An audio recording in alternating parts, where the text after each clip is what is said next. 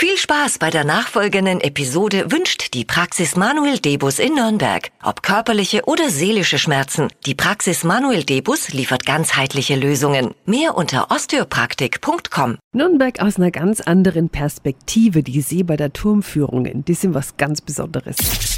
365 Dinge, die Sie in Franken erleben müssen. Sie ist die älteste Nürnberger Pfarrkirche und Doris Fuchs von St. Sebald geht dort mit den Besuchern ganz hoch hinauf. Guten Morgen. Auch Ihnen einen schönen guten Morgen. Frau Fuchs, ist es da hoch eigentlich anstrengend? Soll ich verraten, wie viele Stufen Ja. es sind?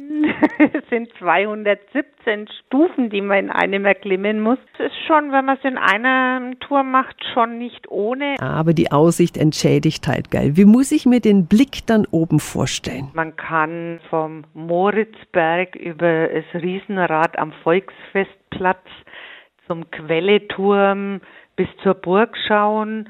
Das ist schon ein sehr schöner Rundumblick, weil man ja an dem Turm wirklich außen rum gehen kann. Es gibt auch noch spezielle Themenführungen, gell? Welche zum Beispiel? Wir bieten Führungen für Fotografen. Da ist einfach Zeit, mal so ein paar Ecken etwas genüsslicher zu fotografieren, weil das in der normalen Regelführung einfach nicht möglich ist. Und dann gibt's noch eine Führung mit Glockenläuten, eine Führung zum Sonnenaufgang oder zum Beispiel eine meditative.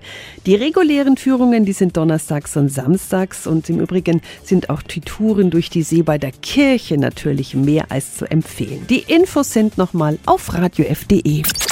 365 Dinge, die Sie in Franken erleben müssen. Täglich neu in Guten Morgen Franken um 10 nach 6 und um 10 nach 8.